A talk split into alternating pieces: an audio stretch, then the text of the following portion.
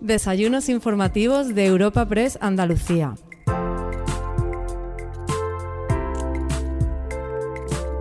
Hoy, en los desayunos informativos de Europa Press Andalucía, celebramos un encuentro muy especial centrado en la actualidad económica de nuestra región.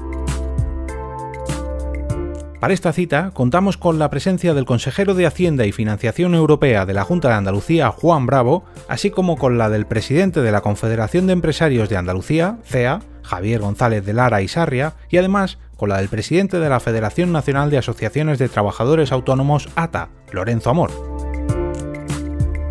Presentando y moderando el desayuno informativo de hoy, escuchamos a Francisco Morón, delegado de Europa Press Andalucía.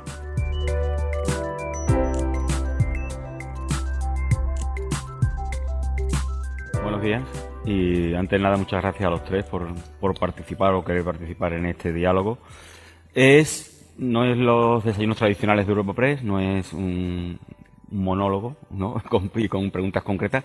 La intención es que haya un, diálogo permanente entre vosotros y que si os tenéis que cortar os cortéis y que si tenéis que contradeciros os contradigáis.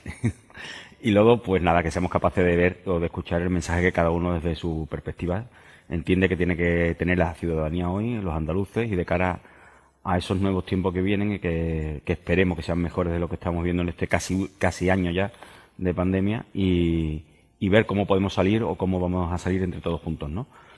Me gustaría empezar por el presidente de, los empresarios, por el presidente de, del motor, ¿no? Del motor de, sí, de, cómo, del que tiene, ¿no? Junto con el gobierno y con esas medidas. Y, bueno, usted mismo calificó de los sanitarios, ¿no? Los sanitarios de, la economía andaluza, ¿no? A, los empresarios. ¿Cuál es el diagnóstico que realiza particularmente de esta situación?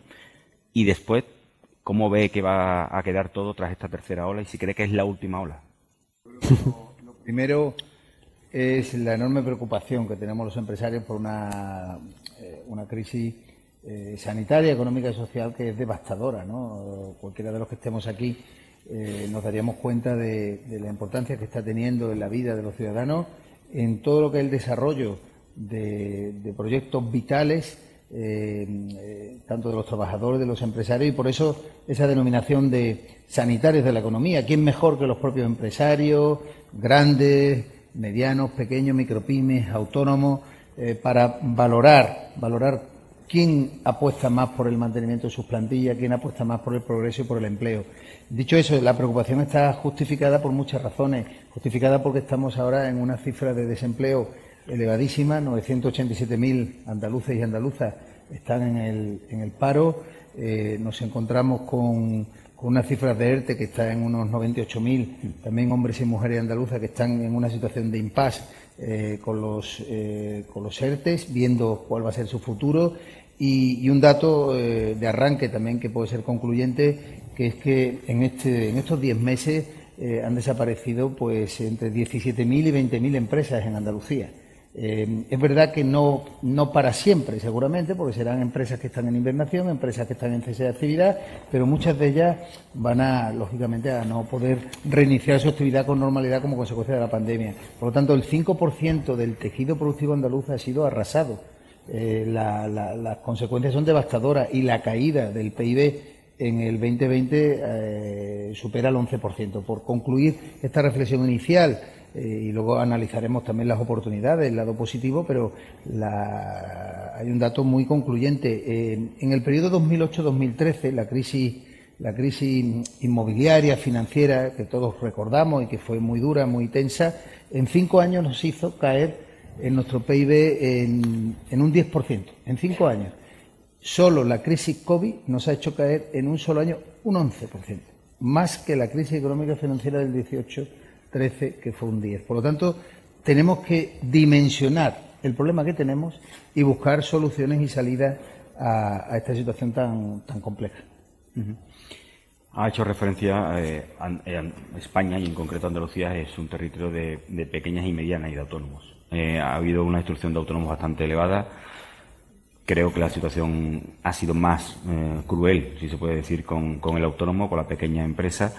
Eh, esto nos ha cogido también en una unión que, aunque ya lleva años, pero que se produjo de una manera por lo menos desde mi punto de vista, sorpresiva, ¿no? Que cómo es la integración de los autónomos en, la, eh, en los empresarios, ¿no? Esa, esa, unión que se produjo en la entrada de los autónomos, incluso en puestos directivos, ¿no? Dentro de, lo que es la Confederación de Empresarios. Eh, señor Amor, ¿cómo ve este panorama y si cree que, esa unión entre empresarios y autónomos se tiene que producir como tal, gran empresario, quiero decir, eh, de cara a que todos salgan de la mano ante todo lo que estamos viendo, ¿no? A ver, el análisis, el análisis de la situación actual, si nos ponemos en la piel de un autónomo, es muy complicado. Digamos que el pozo se está quedando sin agua. Llevamos meses donde hay un agotamiento psicológico, que es el peor de los agotamientos, económico y financiero. Hoy le planteamos a un autónomo que le parece que ATA, la mayor organización de autónomos, COE. Bueno, lo puede ver muy bien, pero sus problemas son otros. Ahora, desde este lado sí te puedo decir que esa integración y unidad de acción ha sido importantísima para afrontar muchas de las medidas que se han impulsado en el ámbito de todas las administraciones para paliar un poco la situación que hemos tenido. Es decir, si uno analiza el tema de ERTES, ayudas por cese de actividad, las líneas ICO, en los ámbitos autonómicos, eh, como es el caso de Andalucía, el acuerdo en el que se llegó, que se puso en marcha más de 667 millones de euros, bueno, ahí hubo una unidad de acción de todos aquellos que conformamos pues el, tejido empresarial y que estamos unidos bajo un mismo paraguas que en este caso en Andalucía es la patronal CEA, pero en el caso del resto de España estamos en la patronal COE y con CEPIME también. ¿no? Hombre, además es muy importante porque aunque ahora hablemos de recuperación, hablar de recuperación para el tejido empresarial a día de hoy es una entelequia. Para muchos autónomos, muchas pequeñas empresas. Pero no olvidemos que la recuperación va a venir ligada a dos palabras, vacunación y conservación. Y esto es fundamental. Sobre todo la vacunación, que seamos capaces de acelerar el ritmo, pero la concertación para que las medidas que se acometan, que se pongan en marcha eh, para conseguir volver a ese crecimiento y a la generación de empleo, tiene que ser concertación, acuerdo y consenso, lo decía el presidente de Cajasol, entre todos los interlocutores sociales con el, resto de las administraciones.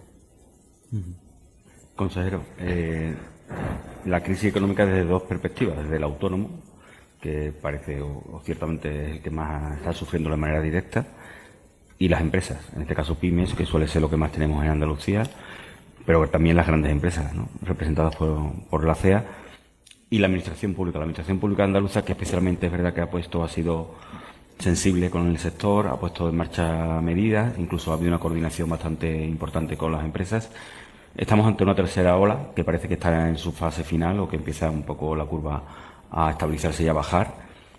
¿Con qué perspectiva trabaja la Junta de Andalucía? O sea, vamos a tener una cuarta ola, el retraso de la vacuna va a hacer que la crisis se prolongue aún más de lo previsto y cómo palpa eh, eh, esa, esa asistencia que al empresariado, ¿no? ¿Cree que necesita más oxígeno todavía?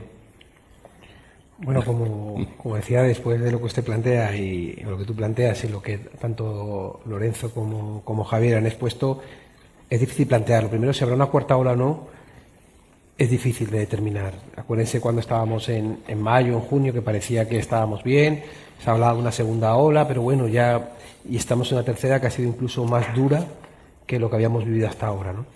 Eso enlaza con la vacunación, como decía, es decir, el hecho de la vacunación o no, no solamente es el poder acometer de una manera más potente la lucha contra, contra el COVID, sino también, como decía bien Lorenzo, el efecto psicológico de ver la luz al final del túnel. La vacuna nos permite eso y cada vez que hay un mensaje positivo, cada vez que se habla de la vacuna española del CSI, que está dando también, produce elementos positivos que se ven muy directamente, por ejemplo, en la bolsa o en las posibilidades de o conocimiento por parte de las empresas de su desarrollo en el corto plazo. ¿no? Es importante. Ahora, hay muchos elementos negativos en estos momentos, evidentemente. Lo, han explicado ellos perfectamente. Si alguien hace el análisis de lo que son los autónomos y lo que son las empresas y la gente que está en desempleo, en este país ahora mismo, si consideramos los ERTE, los que están contabilizados, los que no, son 5,7 millones. Javier daba un dato de cómo habíamos evolucionado la caída del PIB comparado con la crisis 8-9. Vayamos al dato de desempleo, 5,7. ¿Por qué digo esto? Porque esto exige una capacidad de cambio como nunca este país ha tenido que vivir. Y, Francisco hacía un comentario, ¿no? Decía, oye, autónomos dentro de la CB. Si el sector privado es capaz de entender los mensajes y actuar de manera rápida para provocar esos cambios, la Administración tenemos que hacer exactamente lo mismo. Y aquí se han dicho palabras que creo que resumen, o sea, porque al final alguien piensa que cuando se habla de esto se está hablando de una revolución, yo no estoy hablando de inteligencia artificial ni de un programa, no, no, no, más sencillo, bastante más sencillo. Aquí se ha hablado de trabajar juntos, juntos, todas las administraciones, todos los partidos, con las empresas, en esa colaboración público-privada que es necesaria. Porque es que esto ha cambiado muy rápido, tremendamente rápido, y lo podemos convertir en una debilidad de que tardemos muchísimos años en salir, o podemos convertir en una oportunidad. A la hora de presupuestar, imagínense, nosotros en el presupuesto hemos dejado una cuantía sin repartir de 450 millones de euros. O sea, imagínense la dificultad para un consejero de Hacienda de no repartir 450, pero creo que la realidad obligaba a esto cambia. O somos valientes, trabajamos conjuntos, escuchamos a las empresas. ¿Alguien entiende que las empresas hubieran podido estar, los autónomos, sin estas ayudas, sin los ICOs, sin los Garantia, sin las ayudas directas, sin los ERTES? Que los ERTES no deja de ser un préstamo, ¿eh? que las empresas también colaboran, parece que todo lo paga el Estado. Se nos olvida el enorme esfuerzo que hacen los empresarios para hacer esto. Pero sin esa ayuda, ¿alguien entendería que el sector privado podría estar donde está? Y vamos a la segunda parte. ¿Alguien cree de verdad que las administraciones somos capaces de generar empleo, actividad económica y anticipar cuáles van a ser los grandes retos que tiene este país? Si no lo hacemos de la mano a los empresarios, es que no estamos en el mismo barco. El otro día un gran empresario me explicaba, decía, mira, yo con esta situación veo que yo estoy en un ático, lo he hablado con Javier, en un ático de un edificio. Mi ático es el mejor, estoy fantásticamente bien, pero hay un problema, que el edificio se llama España. Si el edificio se cae, mi ático no vale nada. Y eso es lo que todo el mundo tenemos que entender. Yo puedo tener el mejor piso o el mejor ático del edificio. Si el edificio se cae, mi ático no vale nada. Y yo creo que ese es el enorme reto que tenemos por delante. Tanto las administraciones como los empresarios, romper esas barreras de lo público o lo privado, lo privado o lo público, y cambiar esa O por una I. Y trabajar conjuntamente, porque Javier, Lorenzo, todo lo que ellos representan, vosotros, los medios de comunicación, lo que quiere es que este país los 5,7 se reduzca a la mayor velocidad posible, que el PIB crezca lo mejor posible, que aquellas personas que tienen necesidades tengan el apoyo en dependencia, en las que están desempleadas, las personas mayores. Yo creo que todos queremos lo mismo. Ese es el gran reto para mí que tenemos por delante y, y que si lo hacemos bien, fíjese lo que puedo plantear, se puede convertir en una oportunidad porque a lo mejor provoca cambios que de otra manera nunca hubiéramos hecho dentro de algo que no podemos eh, trabajar más fuertemente sobre ello o podemos convertirlo en una crisis que durante muchísimos años sigamos recordando. No, la intención no es que haya un orden de intervención ni de preguntas, o sea, se pueden interrumpir si quieren o pueden apuntar en cualquier momento algo, pero a raíz de esa primera intervención de todos, eh, sí me gustaría hablar con el presidente, o sea, preguntarle al presidente de los empresarios por el sector turístico. O sea, el sector turístico al final, eh, estamos en una tierra, aunque el edificio sea España, que bueno, en España también el turismo tiene su peso, pero especialmente en la planta nuestra, en Andalucía, tiene mucho peso. Eh, ha habido medidas específicas para la hostelería, para el comercio ha habido una ausencia de un plan nacional de turismo para salvar el turismo en España como tal o, ayudar al turismo en España. No sé si cree que en Andalucía se tiene que hacer mucho más por el turismo o le toca a la hora del turismo y ha llegado el momento de que la Administración eh, ponga el foco sobre el turismo. Antes de entrar, si me permite, Paco, a, esa, responder a esa interesantísima pregunta, quería decir un poco, parafraseando la, las inteligentes reflexiones del consejero ¿no? y también de Lorenzo para situar. Yo creo que ha dicho algo clave, clave, clave, que es la unidad, el trabajo en acción que no estamos visualizando bien en este momento y, de ahí derivaré a la, a, la, a la, respuesta sobre el tema del turismo. Eh, es como hoy, ¿no? Hoy se celebra este desayuno sin desayuno, don Antonio, presidente Gasol, porque no es posible, pero seguro que por voluntad nos falta agradecer a Cajasol, por supuesto a Europa Press, el trabajo de todos, trabajo conjunto de los patrocinadores, Atlantic Copper, de CEPSA, de, de Laboratorios VIR. Permitirme que lo haga en nombre de todos, ¿no? Porque al fin y al cabo os tenemos que agradecer lo que hacéis por nosotros y la posibilidad de estar aquí, ¿no? Y, lo que representáis, eh, tanto las empresas que nos acompañáis como, como cada uno de vosotros. Eh, estáis siempre, la tesorera de CEA que está aquí, eh, Ana Alonso, la secretaria general de, de Autónomos. Aquí hay poco público porque no nos permiten los protocolos COVID, pero de mucha calidad. Y eso también nos importa muchísimo a la hora de saber transmitir estos mensajes. Quiero decir que la unidad, la acción, la unidad de acción nos permite eh, poder avanzar. Y en esa línea eh, sorprende, sorprende que si somos líderes en algo, nos olvidemos de nuestro propio liderazgo. Vamos a ver, ¿qué lógica tiene que el segundo país del planeta Tierra, del planeta Tierra, que se llama España, y que tiene más de 83 millones de visitantes pre-COVID, eh, solo detrás de Francia, con 85 millones por delante de un continente que se llama Estados Unidos, con 50 estados, y que cualquiera de los 50 estados es más grande que España, más o menos, eh, todavía no tenga un plan de acción, un plan de rescate de la industria más importante que tiene, que es la industria turística. Se está hablando de que representa el 14% del PIB, nada más lejos de la realidad. La industria turística, con todo lo que son sus subsectores, con toda la, ramificación en el canal Oreca, en el sector agroalimentario, en el sector de la automoción, en el sector aeronáutico, puede estar rozando el 28 o el 30% del PIB. Pues todavía hay una inacción absolutamente incomprensible. incomprensible de que ahora se está reflexionando a ver qué ayudas directas puede haber para la industria turística. Es que, mm, como bien decía eh, el presidente de ATA, que está muy a pie de tierra y sabe perfectamente las necesidades de los autónomos, de, las micropymes. O sea, al final es que vamos a morir de, por fatalidad, por inacción. Eh, mm, creo que es muy preocupante la falta de sensibilidad hacia una industria básica en el desarrollo y la prosperidad de nuestro país. Por lo tanto, mm, insistimos desde hace muchos meses, sobre todo el Gobierno central, tiene que ser en este caso mucho más proactivo. Eh, se están tomando por las distintas comunidades autónomas, concluyo, medidas en esta línea, pero son medidas muy, muy parciales, muy concretas, en base también a su ámbito competencial. Creo que nos tenemos que sentar todos y hacer un gran, un gran plan de acción de rescate de la industria turística. Eh, eh, usted es el presidente de los autónomos a nivel estatal.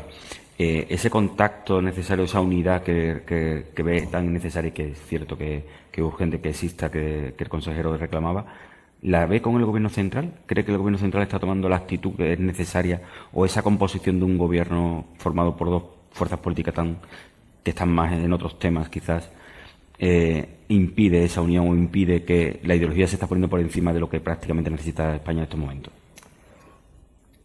A ver, yo, yo creo que el gobierno ha pecado a lo largo de estos meses de un excesivo triunfalismo y a veces de falta de realismo. Y eso también ha influido en gran medida lo que estaba diciendo antes del agotamiento psicológico. Porque claro, cuando se nos dice, yo es por, cuidado, todos nos hemos equivocado, porque esto, como bien eh, dice alguna vez el presidente de la CEA, nadie tenía el manual de, instrucciones. Pero claro, pasamos de unas afirmaciones como esto no va a tener impacto en la economía, esto va a durar dos meses, se desenchufa, se enchufa, luego salimos más fuertes, no va a haber tercera ola. Es decir, esto llega un momento en que la gente se vuelve incrédula. La prueba hace unos días, ¿no? Una ministra diciendo va a haber Semana Santa y al rato la presidenta de Navarra diciendo no va a haber San Fermín. Sí. Yo creo que todas estas cosas hay que tener mucho cuidado. ¿eh? Porque la certidumbre es también otro de las principales, la certidumbre y el realismo son otra de las principales características que hay que tener en cuenta para que el tejido empresarial tenga confianza. Y tenga confianza, ¿qué es lo que yo he echado de menos a lo largo de esta crisis? ¿Qué es lo que he echado de menos? Pues un verdadero diagnóstico de la situación. Porque estamos más preocupados de que el paro no suba más de la cuenta o que la afiliación no caiga que realmente en lo que está ocurriendo en nuestro país. Porque el otro día el INE tuvo que sacarnos los colores. En nueve meses se han destruido 200.000 empresas y 300.000 autónomos. Eso no figuran en los datos de seguridad social. Y no figuran porque tenemos 380.000 personas en ERTE, eh, eh, perdón, en cese de actividad, que ya veníamos advirtiendo desde hace tiempo que esos señores tienen el negocio cerrado, no lo van a volver a abrir, pero la única rentita que tienen es esa. Porque ellos no tienen el paro. Y les da igual estar en seguridad social porque no pagan la cotización. Pero es que tenemos 739.000 personas en ERTE. Y es que contar la verdad. Prácticamente la mitad de esas personas no van a volver a su puesto de trabajo. Pero no van a volver por otra razón, porque llevamos desde el mes de septiembre con 600.000 personas subiendo, bajando, pero no bajan de 600. Y son empresas que no van a tener capacidad luego de recuperarlo. Claro, cuando yo oigo ahora que se va a preparar un paquete de ayuda y que ese paquete de ayuda va en la línea de quita en el ICO. A ver, tenemos que también ser realistas y un análisis de la situación de quiénes han sido los demandantes del ICO. a una mediana empresa, a una gran empresa que ha solicitado al ICO dos millones de euros, que tú le hagas una quita, es importante. Es importante. Pero el autónomo que ha solicitado el ICO de 30.000 o 40.000 euros, y está aquí el presidente de Garantia, y sabe que es la inmensa mayoría de los créditos que se han solicitado, que tú le quites un 10% en algo que vas a devolver en seis años, es el chocolate del loro. Que está muy bien, pero no es lo que necesitamos. En estos momentos lo que necesitamos es lo que ha hecho el Reino Unido Francia, 10.000 euros a cada hostelero. Eso es lo que necesitamos en nuestro país. ¿O es que pensamos que en Francia, Alemania, el Reino Unido, Italia no están los ERTE? ¿O no están las ayudas a los autónomos? ¿O no están los avales que han dado? También están. Pero, y además, han dado ayuda directa al tejido empresarial. Porque el problema, como decía antes, la vaca no da más leche. Porque conforme van pasando los meses, un señor que tiene un local de ocio nocturno, en el, de ocio infantil en el Aljarafe, que lleva cerrado desde marzo, paga 2.000 euros de alquiler. Y por mucho que tenga a 10, 12 personas en ERTE o tenga 800 o 900 euros de ayuda de esa actividad, los 2.000 euros de alquiler todos los meses se lo está comiendo. Y el renting de la maquinaria que ha comprado para que los niños se distraigan. Y es que llevamos ya 11 meses. A ese señor se puede decir que esa empresa no es viable, pero ¿cómo no va a ser viable? Pero ese señor se le ha cerrado por unas condiciones sanitarias, pero no se le ha indemnizado por ese cierre. Y todos somos conscientes y respetamos las decisiones que se han tomado. Ahora, no han estado a la altura, no han estado a la altura las compensaciones hacia esos sectores, que son muy concretos, ¿eh? Porque todos sabemos qué sectores son los que están afectados. O sea, sabemos que la construcción no está afectada por esto, ¿eh? Sabemos que gran parte del transporte, sobre todo el transporte de última milla, no está afectado por esto. Sabemos que los sectores profesionales tampoco están afectados por esto. Graduados sociales, economistas, abogados, nunca han tenido más trabajo que ahora. Entonces, esos sectores concretos, pues habrá que llegar. Ese es el diagnóstico. Ese es el diagnóstico que echamos de menos. Eh, consejero, son varios temas sobre la mesa. algunos afecta directamente, otros no, pero lógicamente eh, usted hizo referencia a la unidad. La unidad es alabada, es necesaria, pero bueno, parece que faltan planes que falta un diagnóstico concreto de lo que de esos sectores que están más afectados. En el caso del turismo ya podremos verlo, podemos escuchar a usted, aunque es verdad que hay un consejero de turismo que entiendo que es el que tiene más responsabilidad sobre eso. El presidente de la Junta anunció un nuevo plan de ayudas ¿no? a sectores, especialmente al tema de hostelería y comercio. Mm, quisiera ver si hay posibilidad de conocer un poco por dónde van a ir esas ayudas, si van a ser ayudas directas, si van a ir más en la línea de lo que están reclamando ahora mismo aquí empresarios y autónomos, o si cree que ese diagnóstico aquí en Andalucía tampoco se ha llegado a hacer. Y también me gustaría saber si entiende que el Gobierno central está actuando correctamente con esos sectores más afectados. Bueno, como dice, son muchas cuestiones las que se plantean. Eh, lo primero es, como bien decía Javier, que el turismo representa bastante más. Nos hemos dado cuenta, esto ha servido para que nos demos cuenta que el turismo representa bastante más de lo que inicialmente considerábamos como PIB y eh, a las pruebas nos remitimos. ¿no? en cuanto a las a las necesidades, a, esa fijación. Esto también nos lleva a una reflexión. Tener unas cuentas saneadas, tener un gobierno que hace los deberes, que cumple las reglas, eh, también te permite afrontar los problemas mejor. Es verdad que es muy difícil decirle a alguien que tiene que esforzarse, que tiene que sacrificarse, que tiene que, que guardar, pero es que guardar. Eso también ha permitido a otros gobiernos hacer las cosas mejor. Y ustedes dirán, ¿por qué dice esto? Porque del año 2012 al año 2018 el déficit de este país año a año iba bajando. Y en el año 2019 no bajó con crecimiento económico. Y hay mucha gente que dice, da lo mismo. No da lo mismo. Porque te pone en una situación bastante peor para poder afrontar las situaciones difíciles, para poder establecer ese tipo de ayuda. Y sobre todo porque tu prioridad, como bien decía Lorenzo, no es ayudar, es hacer otro tipo de políticas de gasto, que eso hay que también hacer la reflexión. Nosotros, ayudas directas, nosotros hemos establecido ayudas directas y creo que lo hemos hecho como lo teníamos que hacer, con los autónomos, con, con CEA, es decir, con aquellos que son directamente afectados, porque podemos jugar a inventarnos las medidas, pero no van a ser las que necesitan los empresarios, los autónomos o el sector del turismo. Y ahora, de nuevo, se está trabajando por parte del Gobierno en ver qué medidas son las que tenemos que implementar para intentar dar respuesta. Pero aún así, las comunidades autónomas tenemos una capacidad limitada. Limitada. Porque se pueden dar ayudas directas, como bien decía Lorenzo, pero ¿no le parece lógico que cero ingresos, cero impuestos? Es algo que cualquiera entendería, ¿no? Y que lo podemos hacer o la petición de la rebaja del IVA que se está planteando, es que, o sea, en una situación como la actual, estamos mirando la recaudación. Yo le preguntaría también, ¿cuántas veces oímos al Gobierno de España hablar del gasto?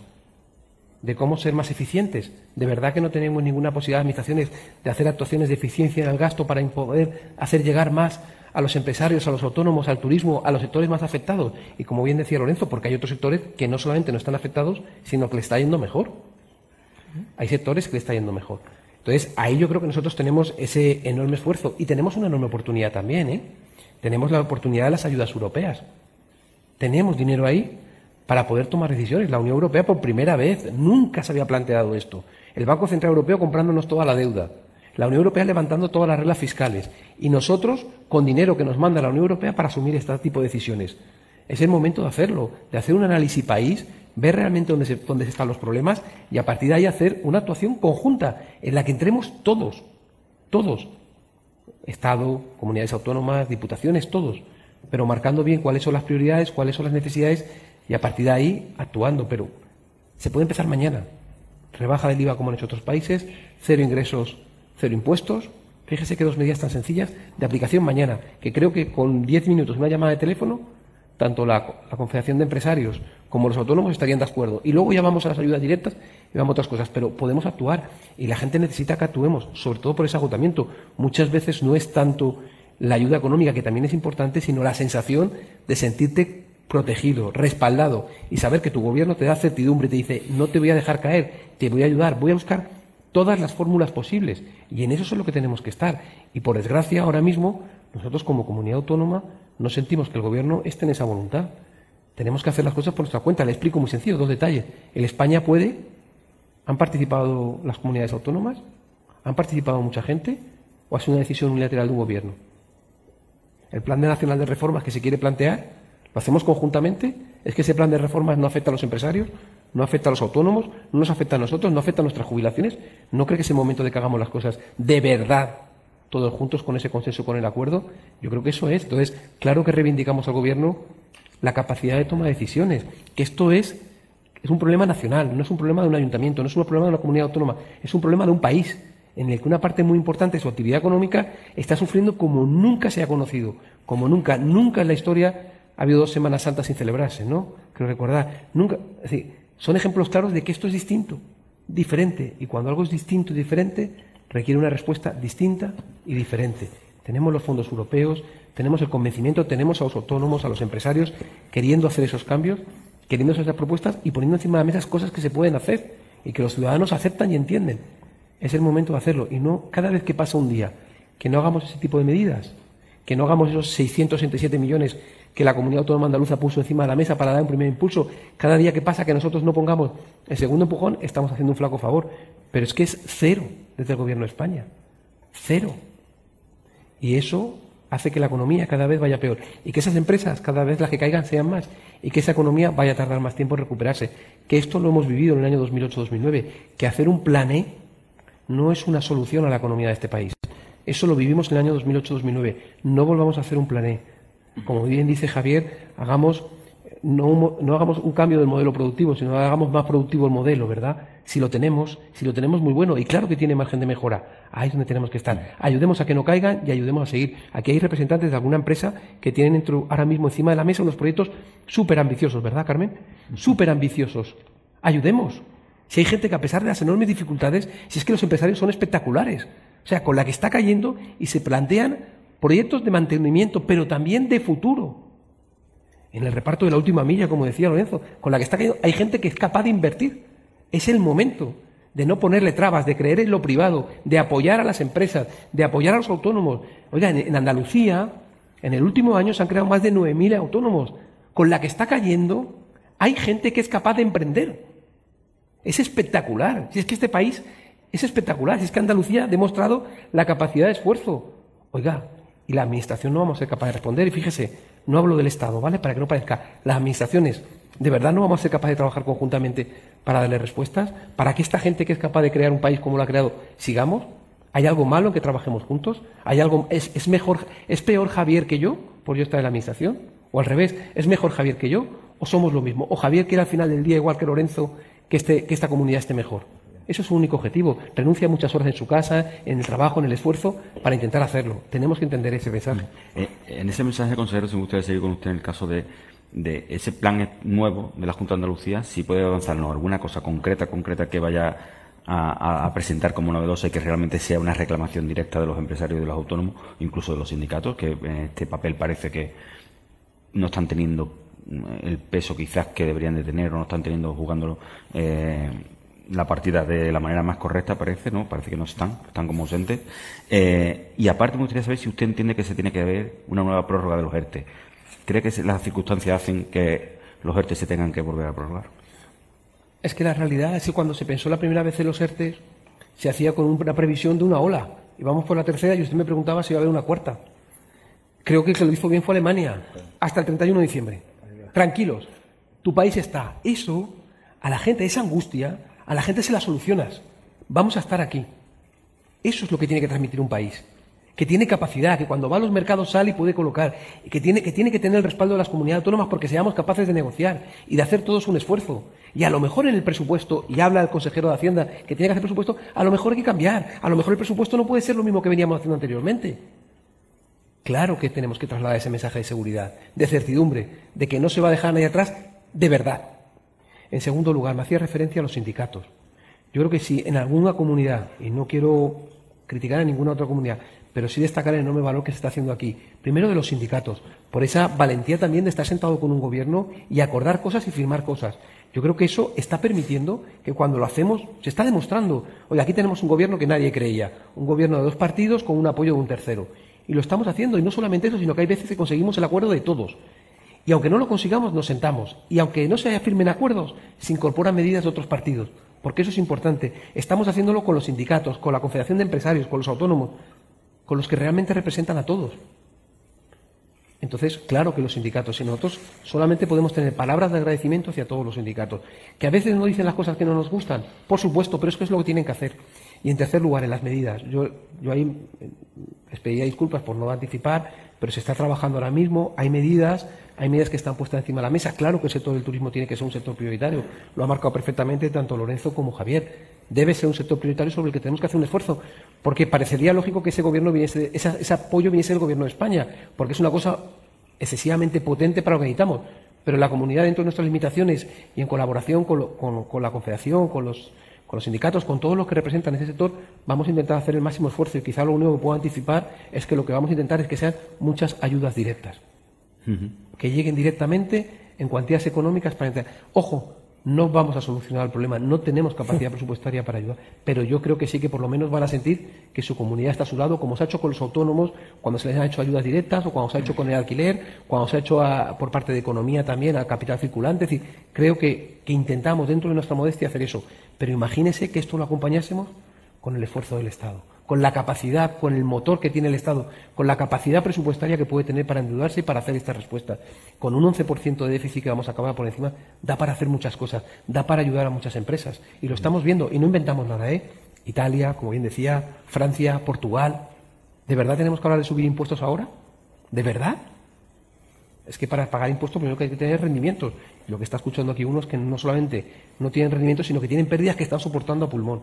Pues bueno, yo creo que, que hay mucho trabajo por hacer y que si fuéramos capaces, a lo mejor estábamos en mejores condiciones. Si no éramos el país de la Unión Europea que más cae que más desempleo tiene, que más pandemia tiene, a lo mejor si alguien entendiese que esto va de todos juntos sería más fácil. eh, señor González de Lara, eh, hablamos de. Me gustaría preguntarle también por sus, la prórroga de USERTE, que parece evidente que tendrá que prorrogarse.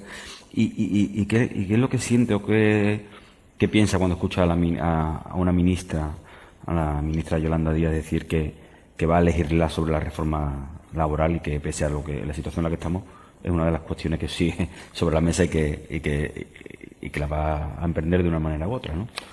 Bueno, vamos a ver, el tema de los ERTE, lo ha dicho el consejero, eh, es un, eh, un, factor de cohesión eh, social importantísimo. Si no hubiera sido por, por, la propia vertebración de los ERTE y el mecanismo, que por cierto, hay que decirlo, los agentes económicos sociales le propusimos al Gobierno dos días antes, dos días antes del 14 de marzo, es decir, el 12 de marzo del 2020, ya le propusimos al Gobierno de la Nación, antes de que adoptara la decisión de la alarma nacional, la posibilidad, ¿verdad, Lorenzo?, de eh, firmar un acuerdo, un acuerdo en materia de protección eh, precisamente de las empresas y, por supuesto, del empleo a través de este mecanismo de regulación eh, del mismo, ¿no? Es decir, intentar que los SERTES frenaran los seres. Estamos hablando, por favor, sustraernos o vayámonos al 12, al 12 de marzo, cuando todavía no había ni, ni alarma nacional y había quien todavía no reconocía que estábamos en una pandemia. Eso lo enlazo con una reflexión muy interesante de, de mm, Lorenzo respecto. Hemos sido capaces de hacer el diagnóstico de la situación, hemos sido capaces de atender la dimensión o de entender la dimensión de la pandemia, hemos sido capaces de valorar el momento histórico que estamos viviendo. Pues eh, en ocasiones no Vamos al cortoplacismo, efectivamente, eh, negociamos el último, se, mm, se, aprobaron los ERTE en marzo, después se aprobaron en el mes de julio, después se aprobaron en el mes de, finales de octubre, eh, se hablaba de, de Navidades eh, y desde COE y CEPIME, junto con ATA, pues propusimos que, mejor 31 de enero porque no tenía sentido en plena Navidad tener esa tensión y esa situación de, incertidumbre social y, bueno, y, y hasta el 31 de mayo porque vence teóricamente la alarma nacional del 9 de mayo, pues en ese mes. ¿No sería más lógico haberle dado muchísimo más cobertura, más, más tranquilidad a las empresas para que puedan funcionar, sobre todo aquellas que no han podido tener su desarrollo con normalidad, los que han estado en cese de actividad obligado o, en impedimento, porque la palabra es impedimento. Es como ahora las medidas que se adoptan por la Administración Autonómica, pues, eh, pues en capitales, en provincias, por, por por ceses perimetrales, por situaciones como le está ocurriendo a la hostelería, al comercio, que no pueden trabajar, no pueden trabajar. Bien, dicho eso, por supuesto que somos los defensores de los ERTE. Los ERTE, eh, de alguna manera, están aminorando los efectos terroríficos de esta pandemia y eso lo podemos relacionar a que es fruto del diálogo social. Mm, respecto a la segunda parte de la pregunta, lo que diga la ministra es muy respetable.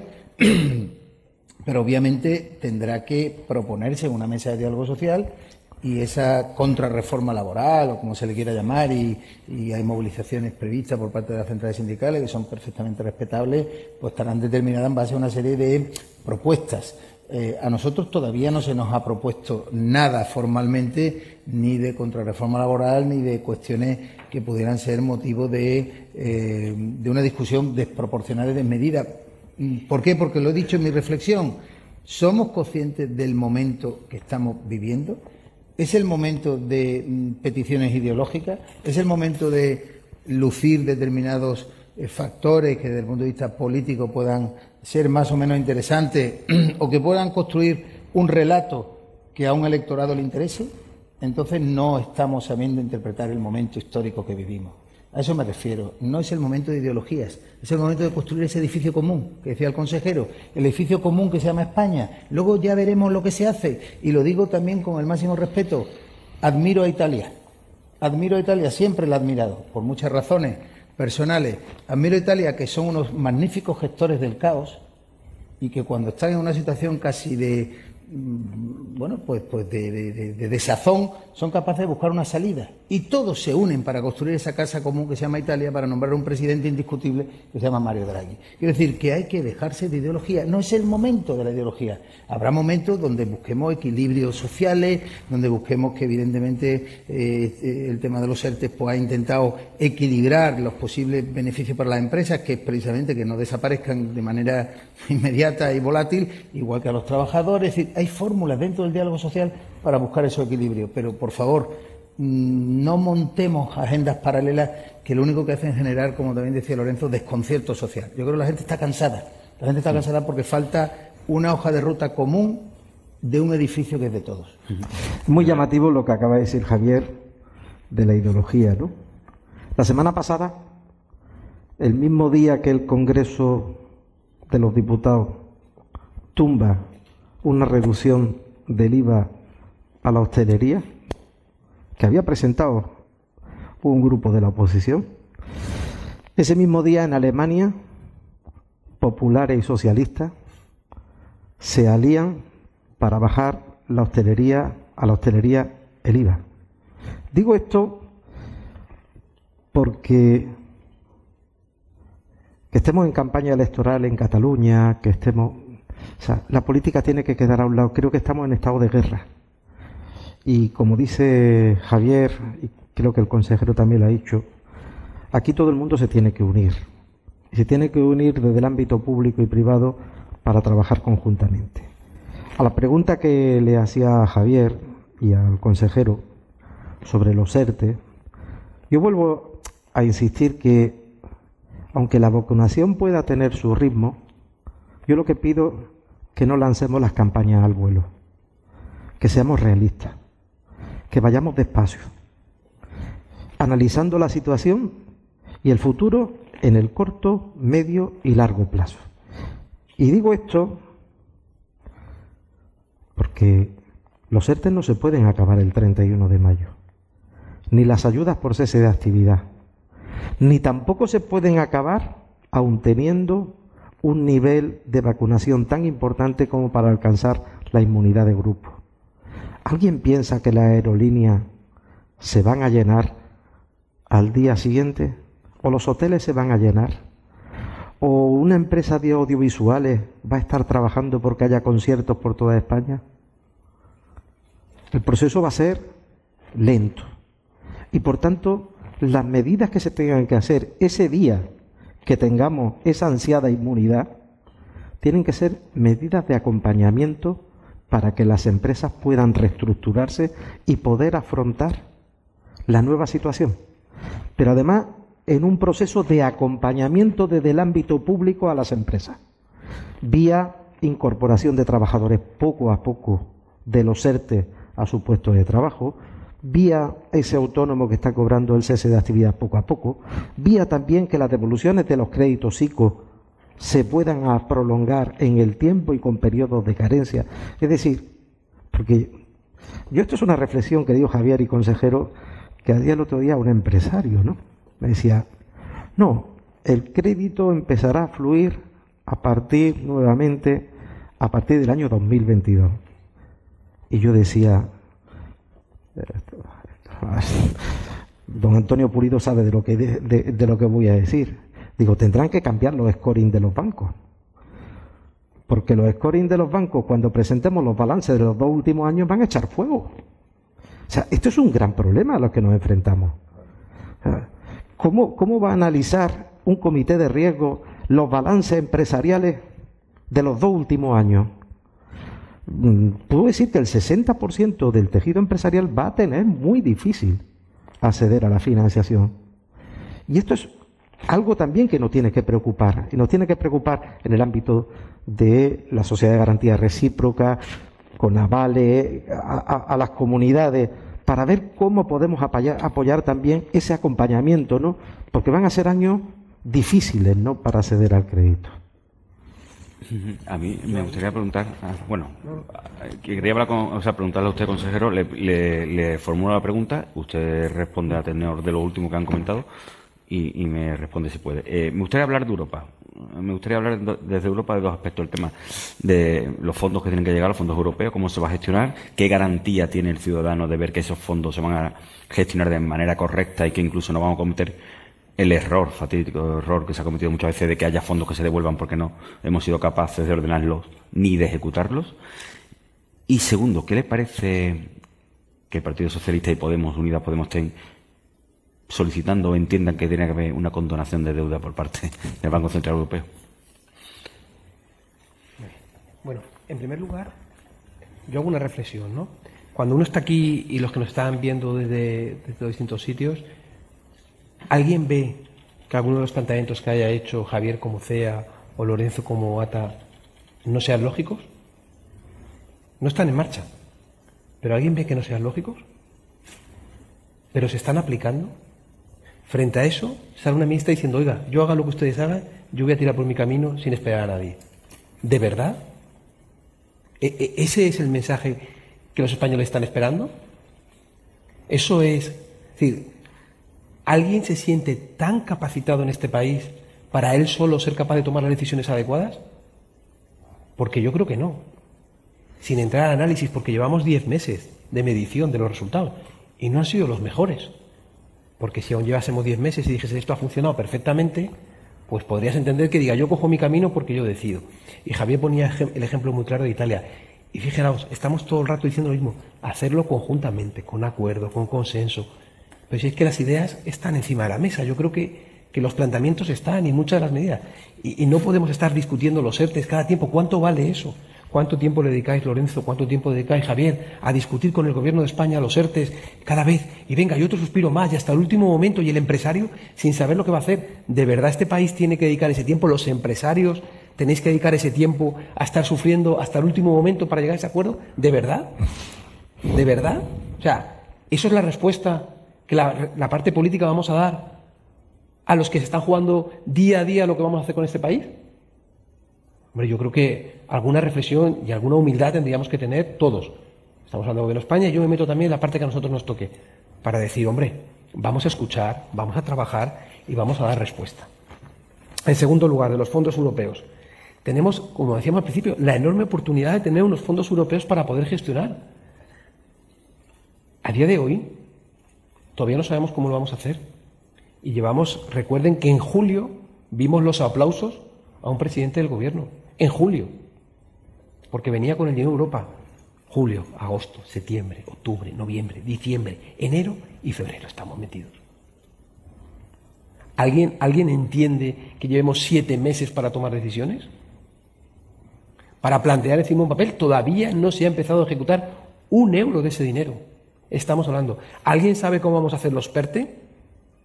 ¿Alguien sabe cómo vamos a hacer esa colaboración público-privada que no va a valer lo que se ha planteado? Porque se ha hecho de manera unilateral, sin tener en cuenta a nadie más. Es decir, yo quiero que usted colabore conmigo. Francisco, véngase a mi empresa. Vale. Bueno, cuéntame. No, no, no. ¿Cómo que no? No, no, esto lo hago yo. Bueno, ya, pero tú me estás pidiendo que colabore, ¿no? Sí, sí, pero yo a ti no te quiero. Lo decido yo. Y yo decido que son 300 puntos, o que no, o que sí. Y yo decido que las sociedades de economía mixta, Javier, son el 51 mío, ¿eh? Porque yo quiero colaborar contigo, pero no me fío, porque el 51 tengo que ser yo. ¿Eso es lo que está este momento esperando?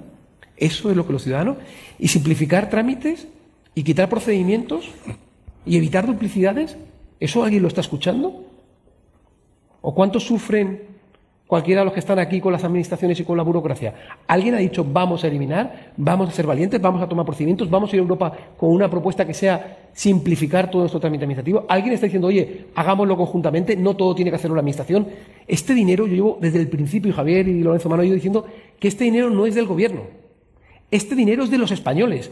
Se lo ha dado Europa, el conjunto de los europeos, a España para hacer los proyectos, para hacer la salida de la crisis más rápida, para ayudar a un territorio que está sufriendo más que los demás. ¿Por qué se lo tiene que apropiar una persona? Una persona, y lo estoy diciendo bien, una persona, por mucho que sea el presidente de gobierno, que se lo ha quedado Moncloa. Ni siquiera compartiendo con ministerios, ni siquiera compartiendo con comunidades autónomas, ni siquiera compartiendo con ayuntamientos o diputaciones, ni siquiera compartiendo con empresarios. ¿Así van a salir bien los fondos europeos? Cuando pase un tiempo, ¿qué diremos?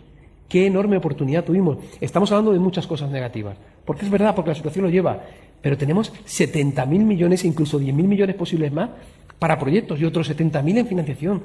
¿De verdad alguien se imagina que eso no puede cambiar y ayudar a mejorar y que toda esa gente que lo está pasando mal pueda salir adelante?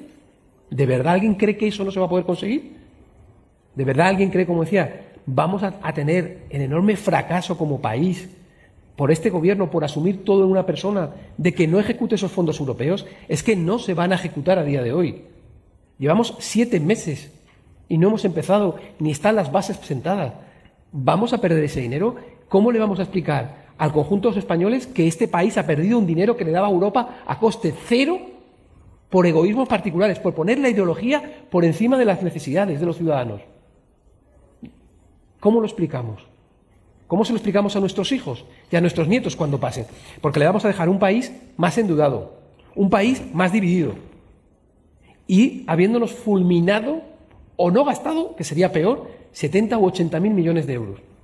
Porque si alguien le deja un país más endeudado, pero le dices, oye, te deja una economía creciendo, todo el mundo sabe que eso recuperará y permitirá taparlo. Pero vamos a dejarle más endeudado, más de un 11%. El año que viene ya nos dicen que no se creen las previsiones económicas de crecimiento, que, que el déficit va a ser mayor. O sea, una situación muy, muy difícil.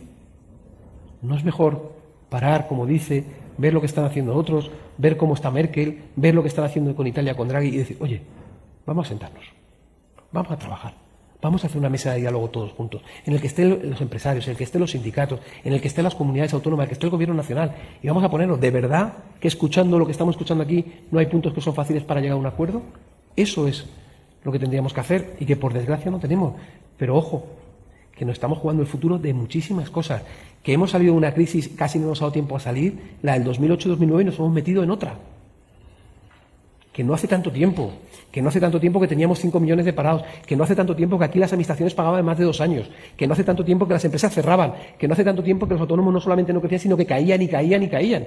Es que parece que se nos ha olvidado, que hace 11 años de eso, que no hace más tiempo y que tuvimos que sufrir como nunca para intentar recuperarnos, pero la gente lo hizo. Y hubo gente que fue capaz de crear autónomos, hubo gente que fue capaz de crear empresas, de hacer proyectos y salía al exterior. En ese momento tan difícil hubo gente que cogió la maletita y se fue al exterior a vender. Y la diferencia con ese momento es que ahora hay dinero. Y si no lo hacemos, nadie jamás lo va a perdonar. Nadie jamás le va a perdonar al señor Sánchez que actúe como está actuando si sigue en esa línea. Nos va a crear un enorme problema. Un enorme problema a los españoles por encima de todo, a los españoles.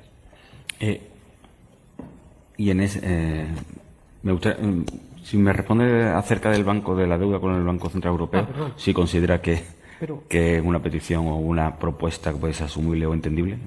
Pero Francisco, si es que esto es muy sencillo, si es que esto no es lo que opina el consejero de Hacienda, que es una parte muy pequeña en un territorio grande que poco tiene que ver su valor, es que cuando escucha, hay que escuchar lo que dice el Banco Central Europeo, lo que dice la Unión Europea, lo que dice el, eh, la IREF, lo que dice el gobernador del Banco de España de lo que estamos haciendo. Pero si es que no, no es un enfrentamiento político, si es que hay técnicos, especialistas, que lo están sufriendo, que son independientes, autoridad independiente, responsabilidad fiscal, el gobernador del Banco de España, que está diciendo que por esta línea no vamos.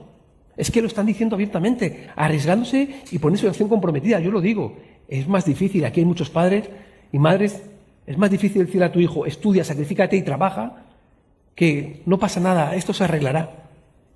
Y nos lo está diciendo todos, la Unión Europea, Gobernador del Banco de España, la IREF, Fondo Monetario Internacional, eh, la OCDE, es que no hay nadie que no nos diga que vamos por el camino erróneo. Y nos están marcando una línea, es que les han repetido ellos, si es que no hay más que escucharles.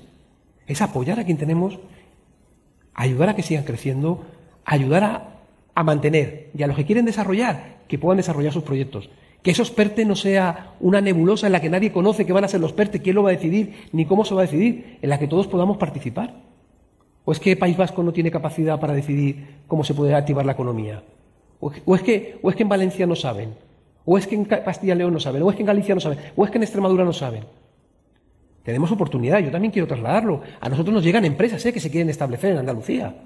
Y hay proyectos, hay proyectos de renovables, hay, hay oportunidades enormes para reactivar la economía. Ahora requiere agilización, requiere trabajo conjunto, requiere escuchar. ¿Y lo vamos a dejar pasar? ¿Y esto no lo van a perdonar?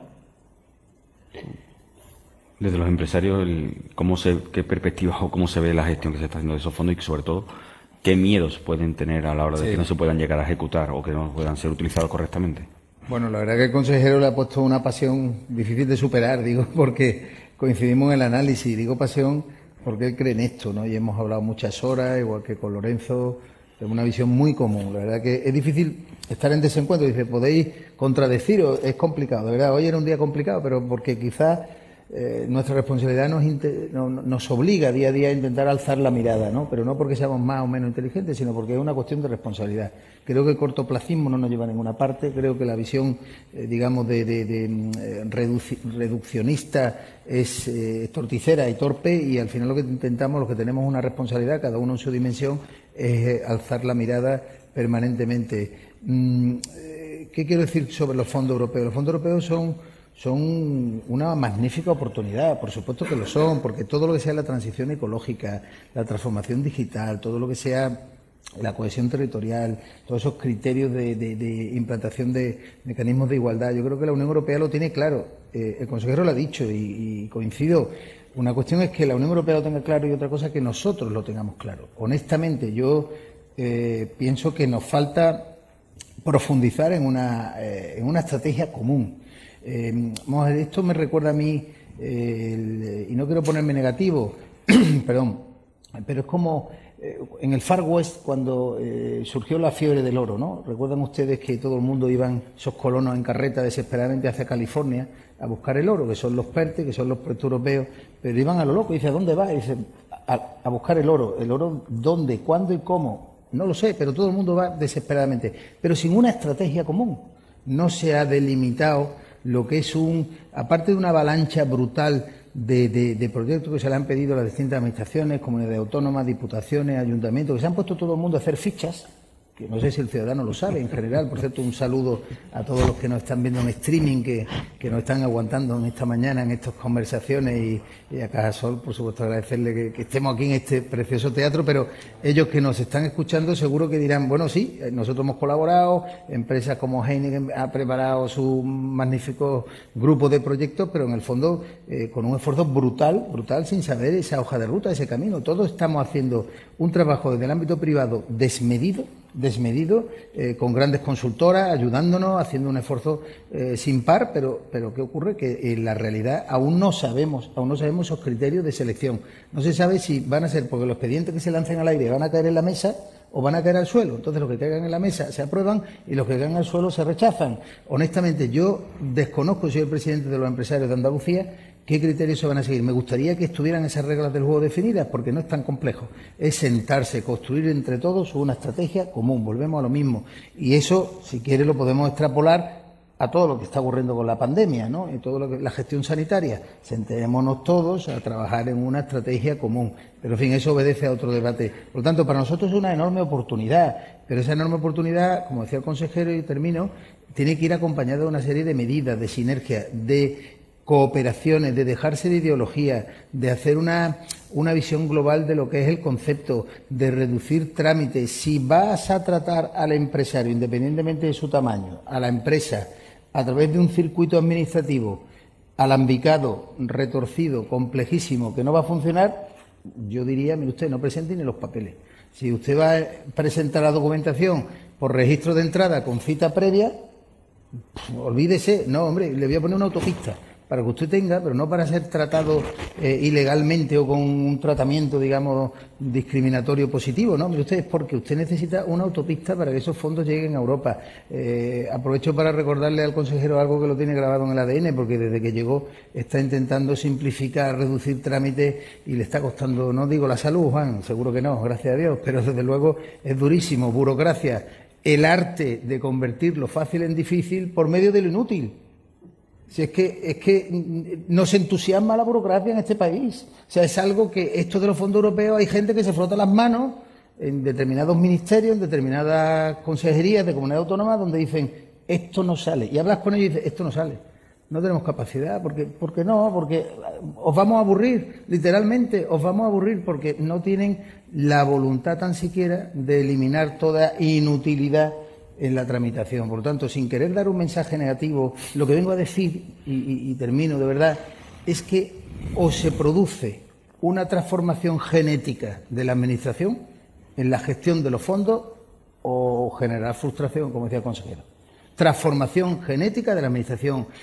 Eso da para otro debate y para otro desayuno. Cómo la pandemia está evidenciando que el sector privado va por un lado y el sector público va por otro. Y no por falta de voluntad de cooperación, sino por falta, digamos, de mecanismos de construir puentes. Hay gente en la vida que nace para levantar muros en vez de construir puentes.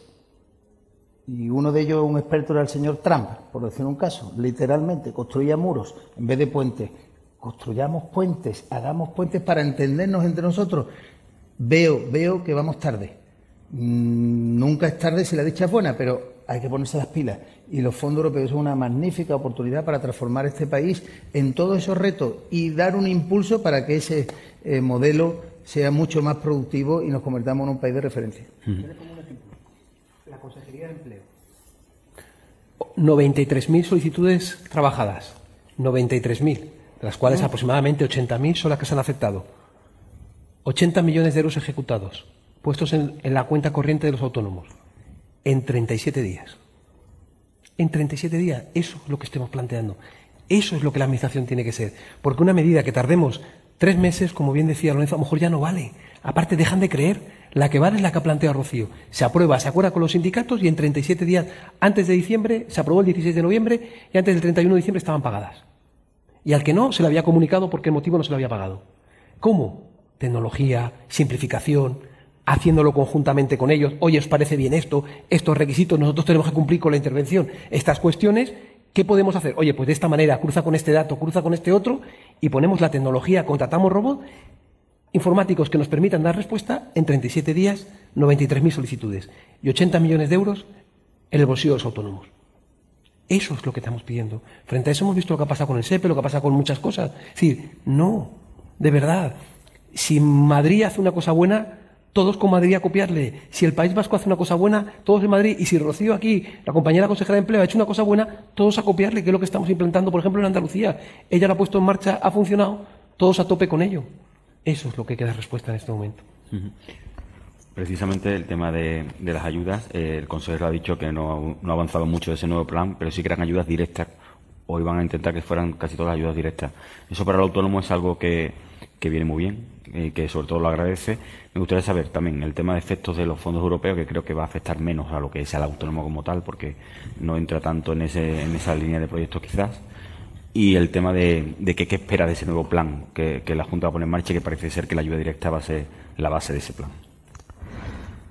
Bueno, yo primero. Y ya, y ya después eh, dos cuestiones más, porque perdonad por el tiempo, porque estamos fuera de, Yo primero quiero felicitar a Susana, la consejera, de, la directora general de Trabajo Autónomo, porque además se da el caso que ha sido capaz en un año, como ha dicho el consejero, de repartir a los autónomos andaluces en ayuda lo que no se ha repartido en toda la historia de la Junta Andalucía. Eso Digo, para que tengamos en cuenta que si sumamos todo lo que se ha destinado a los autónomos este año, es todo lo que se ha destinado a lo largo de toda la historia que tiene la Junta de Andalucía a concretamente los autónomos, sumando el presupuesto de cada año, ¿no? Y no le preguntes con cuánta gente, bajo mínimo. A ver, en cuanto a la ayuda europea, yo creo que se ha dicho ya lo suficiente, ¿no? Pero yo un matiz nada más estas ayudas tienen condicionalidad. ¿eh? La semana pasada, en la sede de los ministerios, había gente de Bruselas. ¿eh?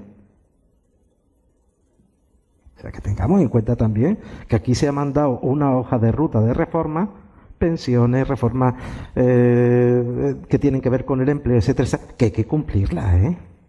O sea, mm, ha habido reuniones a cara de perro en los ministerios la semana pasada.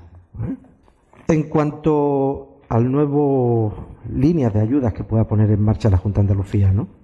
Nosotros, yo creo que Javier lo ha dicho, ¿no? A disposición de la Junta para ponernos a trabajar en la, ayuda que puedan ser eficientes. Es decir, ¿se necesitan ayudas directas? Sí, cuando hablamos de ayudas directas, ¿quiere decir que hay que dar café para todos? No, tenemos concentrado qué sectores son las que necesitan. Y hay que ayudar en esos sectores concretos. O sea, ¿necesita la, industria textil ayuda? Pues a lo mejor los de traje de flamenca, a lo mejor los de traje de fiesta, pues sí.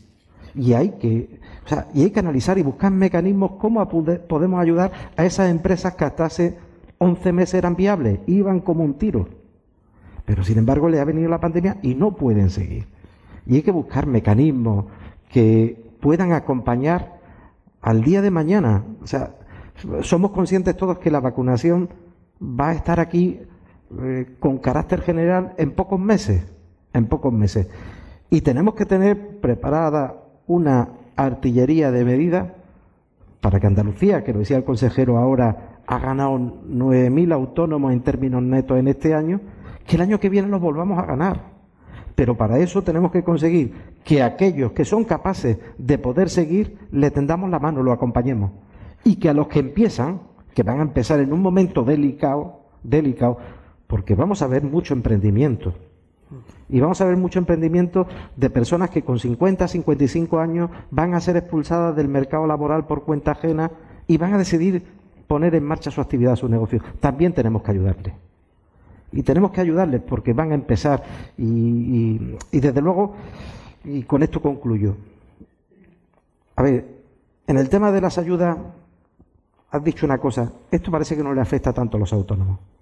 Yo estoy en contra de lo que estás diciendo. SEOE ha presentado 21 iniciativas. Iniciativas que van desde el ámbito de telecomunicación a poner fibra y cable en todo el territorio nacional y como comprenderás detrás de eso está el autónomo que pone la ADSL. Un proyecto importante con las grandes energéticas del país tema de hidrógeno verde, tema renovable. Detrás de eso hay muchos autónomos, muchísimos autónomos. Se han puesto 21 proyectos, y que son 21 proyectos con empresas tractores, con pymes y con, y con autónomos. Ya me gustaría a mí que los proyectos que se aprueben tengan la incidencia en el ámbito de las pymes, de los autónomos, que los 21 proyectos que ha presentado COE, que son proyectos que va a tocar a todo el tejido empresarial de arriba abajo. Me gustaría una pregunta que nos realiza eh, el consejero delegado de, de Atlanticope, que nos lo manda, que está, que está en, bueno, no ha podido estar aquí presente, y, nos pregunta acerca de las consecuencias de todo esto, la globalización, la epidemia, la pandemia, y si pensáis que, la Unión Europea debe plantearse un desarrollo de la investigación, el desarrollo del sector de la biomedicina para alcanzar una cierta autonomía eh, que se ha demostrado con el tema de la vacuna que no tiene Europa. Si considera que esto es una oportunidad para eso, para que Europa se ponga las pilas en ese aspecto. Consejero, por ejemplo. Totalmente. Es decir, nosotros en un momento dado hemos protegido determinados sectores en Europa, por ejemplo la aviación, por cuestiones estratégicas. ¿Más estratégico que esto? ¿Que la salud? Tendríamos que hacerlo y aquí hay representantes de laboratorios que nos pueden informar mejor y nos pueden decir si recibe mucha ayuda para Limas de Masí o quizá haga falta más. O sea, yo voy a la mayor, quizá haga falta más y tenemos que tener esa capacidad de respuesta. Y tenemos que tener esa capacidad. Y hay dinero, vuelvo a repetir, para hacerlo. Lo que hay que tomar es una apuesta decidida. Y la investigación, el desarrollo y la innovación es la que nos va a permitir, en este caso desde la biomedicina, y no solamente la biomedicina, todo lo que ha hecho falta alrededor. Si China hubiese bloqueado, como, como complicados, con las mascarillas y con tal, en Europa hubiéramos muerto, hubiera muerto mucha más gente. Y eso nos tiene que hacer una enorme reflexión. Y la enorme reflexión es que nosotros como país, perdón, como continente, como Unión Europea tenemos que tener esa protección, tenemos que tener nuestros servicios básicos aquí y existen muchos instrumentos para fomentar esa reindustrialización. Existen muchísimos instrumentos. La contratación pública, sin ir más lejos. No digo hacer una barrera como están haciendo otros, otros, otros países, pero sí a lo mejor establecer un porcentaje de esa contratación que obligatoriamente sea con empresas que estén establecidas, no digo en España ni en Andalucía, en Europa. En Europa. ¿Cuánto dinero movemos de la contratación pública? Y limitar la competencia a Europa en un 30%, en un 20%, en un 40%, para tener esa industria que en un momento dado, ante dificultades, nos pudiese servir suministro. ¿Qué hubiera sido Andalucía si no hubiéramos tenido la empresa en Alcalá Real haciendo mascarillas, por ejemplo? hubiéramos tenido enormes problemas. Han trabajado 24 por 7. 24 por 7. Nosotros hemos estado físicamente visitándolo. Allí han trabajado todo el día. Pero había una fábrica que con una producción menor tenía. Y lo que tuvo que hacer es poner a producir a todo tren. Y lo pudo hacer porque había. Y si tenemos laboratorios, podrán darnos respuesta. Les podemos exigir el esfuerzo de que trabajen 24 por 7. Pero habrá. El problema es que no tengamos. Entonces, claro que tenemos que hacer eso. Pero el I de Masí, no solamente para la biomedicina. Tendríamos que hacer esa apuesta decidida de verdad. Los países que nosotros vemos como punteros, llámese China, llámese Singapur, preguntemos cuánto invierte en I de Masí. hoy mismo leía un proyecto de, de Alicante para intentar captar la producción que se hace en China de zapatos, para poder alcanzar la hacer 24 millones de unidades. ¿Cómo? Con innovación, con tecnología. Pero eso requiere un enorme esfuerzo que se ha juntado para hacer para realizarlo en, la innovación, para invertir en innovación. Y ahí donde tienen que estar los gobiernos, ahí donde tienen que estar las administraciones. Que ese riesgo que haga el laboratorio, que hagan las empresas, que hagan los autónomos, lo hagamos compartido. Y cuando Javier, una empresa, plantee un proyecto, o que plantee un proyecto difícil, digamos, yo voy contigo, toma este dinero a fondo perdido. Si perdemos, perdemos juntos. No pasa nada, todo no va a salir bien. Pero nadie podrá decir que no estemos actuando. Y yo, voy si me permites, termino con un detalle, aprovechando que está el presidente de la CEA y de Garantia. Garantia es colaboración público-privada. Garantia el treinta y tantos por ciento de la Junta de Andalucía. Y hemos trabajado conjuntamente y Javier y todo su equipo ha conseguido que ahora mismo la segunda sociedad de garantía recíproca de España, por número de operaciones, haya sido Garantia. Es que Andalucía tiene que aspirar a ser la primera de muchas cosas. Es que somos ocho millones y medio, que somos más grandes que 13 países de la Unión Europea. Es que aquí por los grandes números somos ocho millones y medio. Tiene que haber más talento que en un territorio más pequeño. Y no ha pasado nada. Y cuando hemos trabajado y solamente Javier, su equipo y la gente de la consejería sabe las dificultades que ha habido para administrativamente casar todo, pero lo han hecho. Resultado, más de 8.000 solicitudes tramitadas de gente que necesitaba ayuda y que se le ha podido hacer llegar a esa ayuda. Eso es un ejemplo de que la colaboración público-privada... 300 millones de euros. 300, o sea, cuando la colaboración se hace, cuando nos ponemos de acuerdo, y han sufrido o no han sufrido, Javier, ya ha costado o no ha costado, pero para la siguiente, ese camino ya lo tenemos hecho. Tendremos otros problemas, pero eso ya lo hemos superado. Yo creo que esa es, esa es la realidad, es que cuando alguien ve esos ejemplos, ve que funcionan, vayamos a Alemania a ver cómo lo hace, vayamos a Alemania a ver cómo trabaja esto con las empresas. Es así, haciéndolo de la mano. Dos cuestiones y terminó y, quizás alguna es más específica para usted consejero, pero hemos conocido que MAPSA se pone en venta. Eh, el sector de la minería no es un sector estratégico para Andalucía, durante un tiempo lo fue. Eh, no sé si lo sigue siendo o no, se considera que lo que lo debe de ser, pero se pone en venta. MAPSA, una de, de las minas que han sido referencia en estos años en Andalucía, eso tiene un efecto en la comarca, en Andalucía, en eh, los autónomos o los empresarios que trabajan alrededor cómo recibe esa noticia y a qué cree que se debe. Bueno, eh, y luego si es un sector estratégico o si considera que la minería no tiene que ser el sector estratégico que hasta ahora había sido para Andalucía.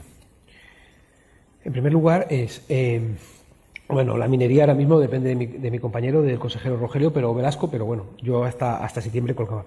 Es que es un sector estratégico. Es que yo no sé la capacidad que tienen otros de eliminar a nadie que aporte valor añadido. Yo es que creo que la Administración solamente podemos poner esa autopista, esa fórmula roja y darle las gracias.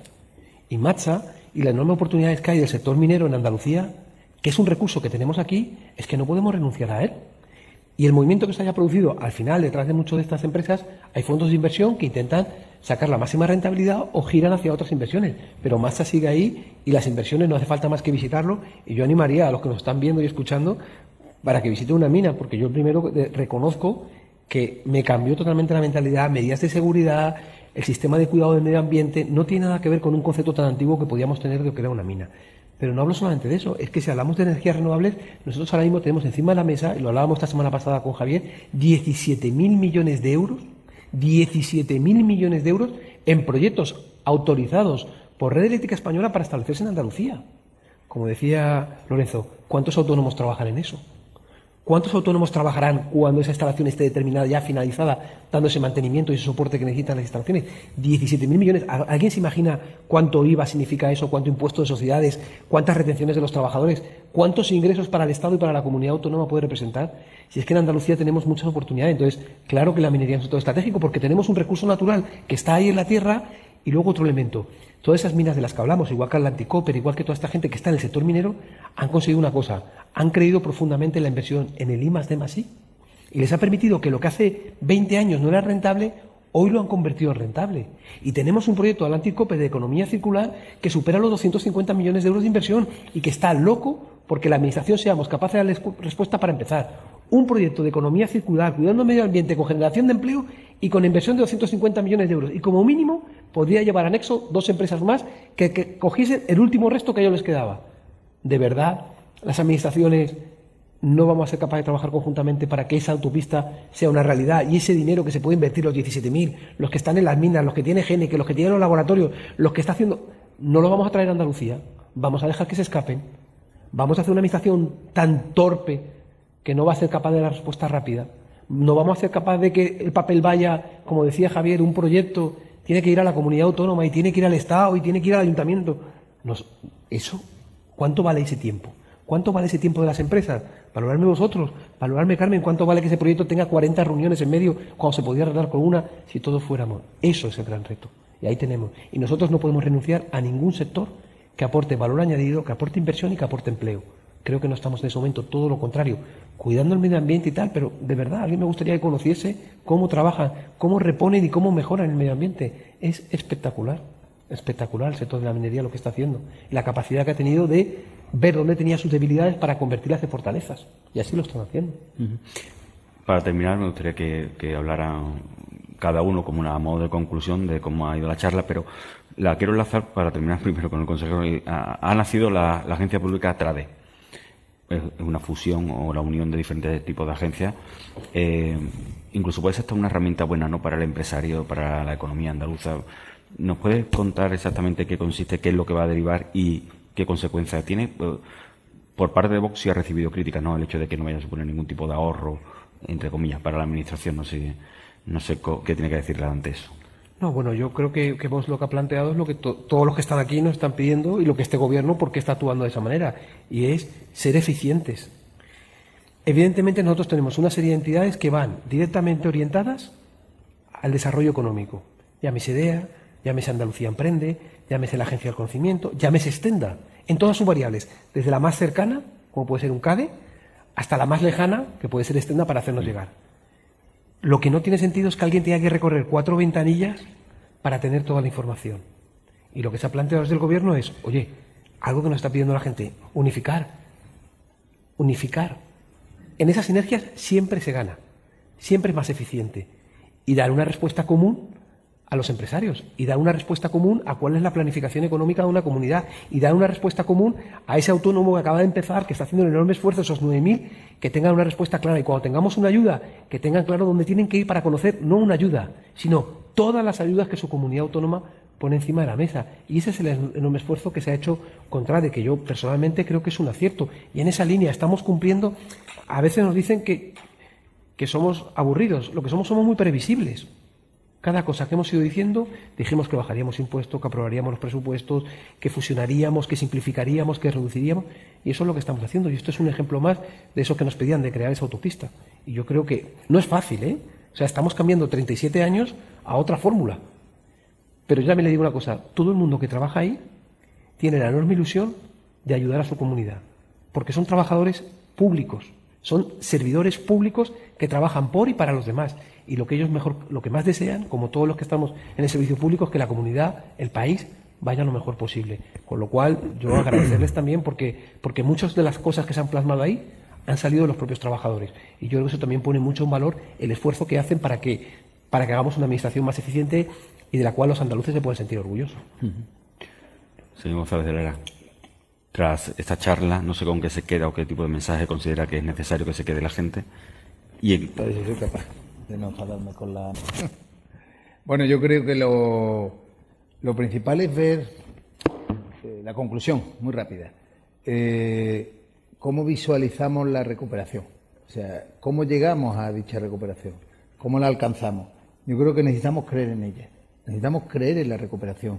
Y eso solo se consigue con la coherencia de los mensajes, de los discursos. Lo decía Lorenzo al principio, si me permite Lorenzo, alfa y omega. O sea, él hacía una reflexión de eh, la situación es devastadora, compleja, difícil, pero esto es a base de coordinación, de coherencia, de mm, concertación de criterios y sobre todo de vacunación. De vacunación. ¿Sabemos cómo se resuelve el problema? Pues lo que tenemos que hacer es que lo que prometemos públicamente es cumplirlo, ¿no?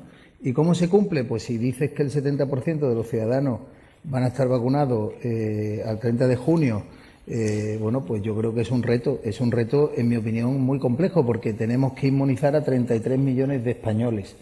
33 millones de españoles, estamos ahora mismo, solo hemos vacunado 700.000, 0,7 de un millón, eh, por lo tanto tenemos que poner 266.000 vacunas diarias. Hay que contar la realidad, contemos la realidad. O sea, sabemos que hay que llegar a esa fecha. A partir de julio la recuperación será efectiva si duplicamos el ritmo de vacunación. Entonces, ese yo creo que es un corolario importante. O sea, aparte del análisis de toda la situación que hemos visto y que todos aprendemos de nuestros errores, eh, de nuestros aciertos posibles, pero que duda cabe que sabemos que hay un sistema que está siendo eficiente, se está viendo en otros países, que se llama vacunas pues hagamos lo posible lo imposible. Es verdad que no es sencillo, porque depende de la Unión Europea, mil cosas, pero no insistamos en lo del 70%, porque lo que está generando una frustración a la ciudadanía. Y usted, pues a lo mejor nos conformamos que, que haya un 35% de inmunización de la ciudadanía, pero vamos a por ello, vamos a por ello, repartamos todas esas vacunas con unos criterios homogéneos, eh, homologuemos otras eh, como la de Novavax, que por cierto se va a fabricar en, Pontevedra. Eh, es decir, yo creo que hay muchas opciones, pero sobre todo la credibilidad, la credibilidad de que la recuperación pasa innegablemente por todas estas herramientas que hemos analizado en este, en este coloquio, eh, toda esta coordinación, todo este esfuerzo de criterio país, de este edificio común, pero sobre todo con una solución que se llama vacunación. Desde los autónomos aparte de que ha resaltado la importancia que le da al autónomo este gobierno, el gobierno andaluz, cómo ha puesto el punto de mira en el autónomo. en general, en general, ¿qué panorama prevé? Yo, como resumen, insistiría en lo que hemos venido diciendo, ¿no? Primero, análisis. Segundo, diagnóstico. Tercero, unidad. Cuarto, concertación. Quinto, acompañamiento y ayuda para empezar la recuperación. Y para eso es fundamental, lo dije en mi primera intervención, eh, la recuperación lleva dos términos aparejados, vacunación y concertación. Espero que para la vacunación no haya el corporativismo que ha habido para el tema de los test. Es fundamental que hagamos como están haciendo otros países, llenando estadios con las medidas de seguridad para la vacunación. Espero que las mutuas de accidentes de trabajo puedan vacunar a las empresas.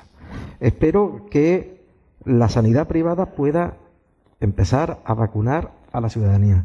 Y dejémonos de corporativismo porque lo necesitamos es dosis y puesta en el cuerpo de los ciudadanos cuanto antes.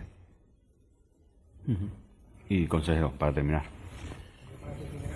Si me lo permitís, agradecerles, porque, porque gran parte de lo que salga lo han hecho ellos. Es que es así. Las administraciones tenemos que intentar ayudar y, no estorbar, si me lo permiten. Y, cuando les escuchas, pues tienes claro. O sea, yo creo que alguien que haya escuchado hoy tiene perfectamente 10 medidas que mañana aplicaría y serían buenas, solamente escuchando, solamente participando con ellos.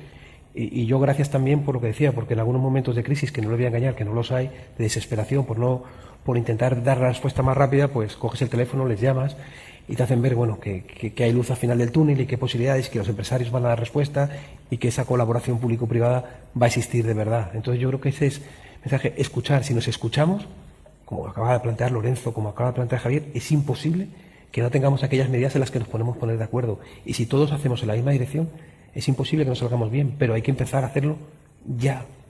Ya vamos tarde, pero ya.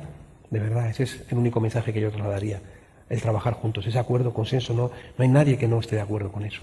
Es, es común. Mm. Bueno, muchísimas gracias a los tres y espero que la próxima vez podamos hablar de lo que es ya la recuperación efectiva de Andalucía. Gracias. Gracias.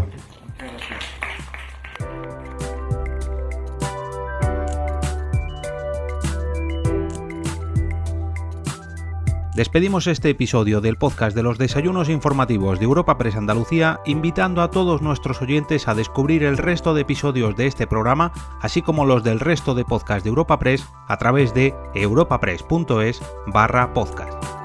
Recuerda que todos ellos están disponibles en las principales plataformas de podcasting.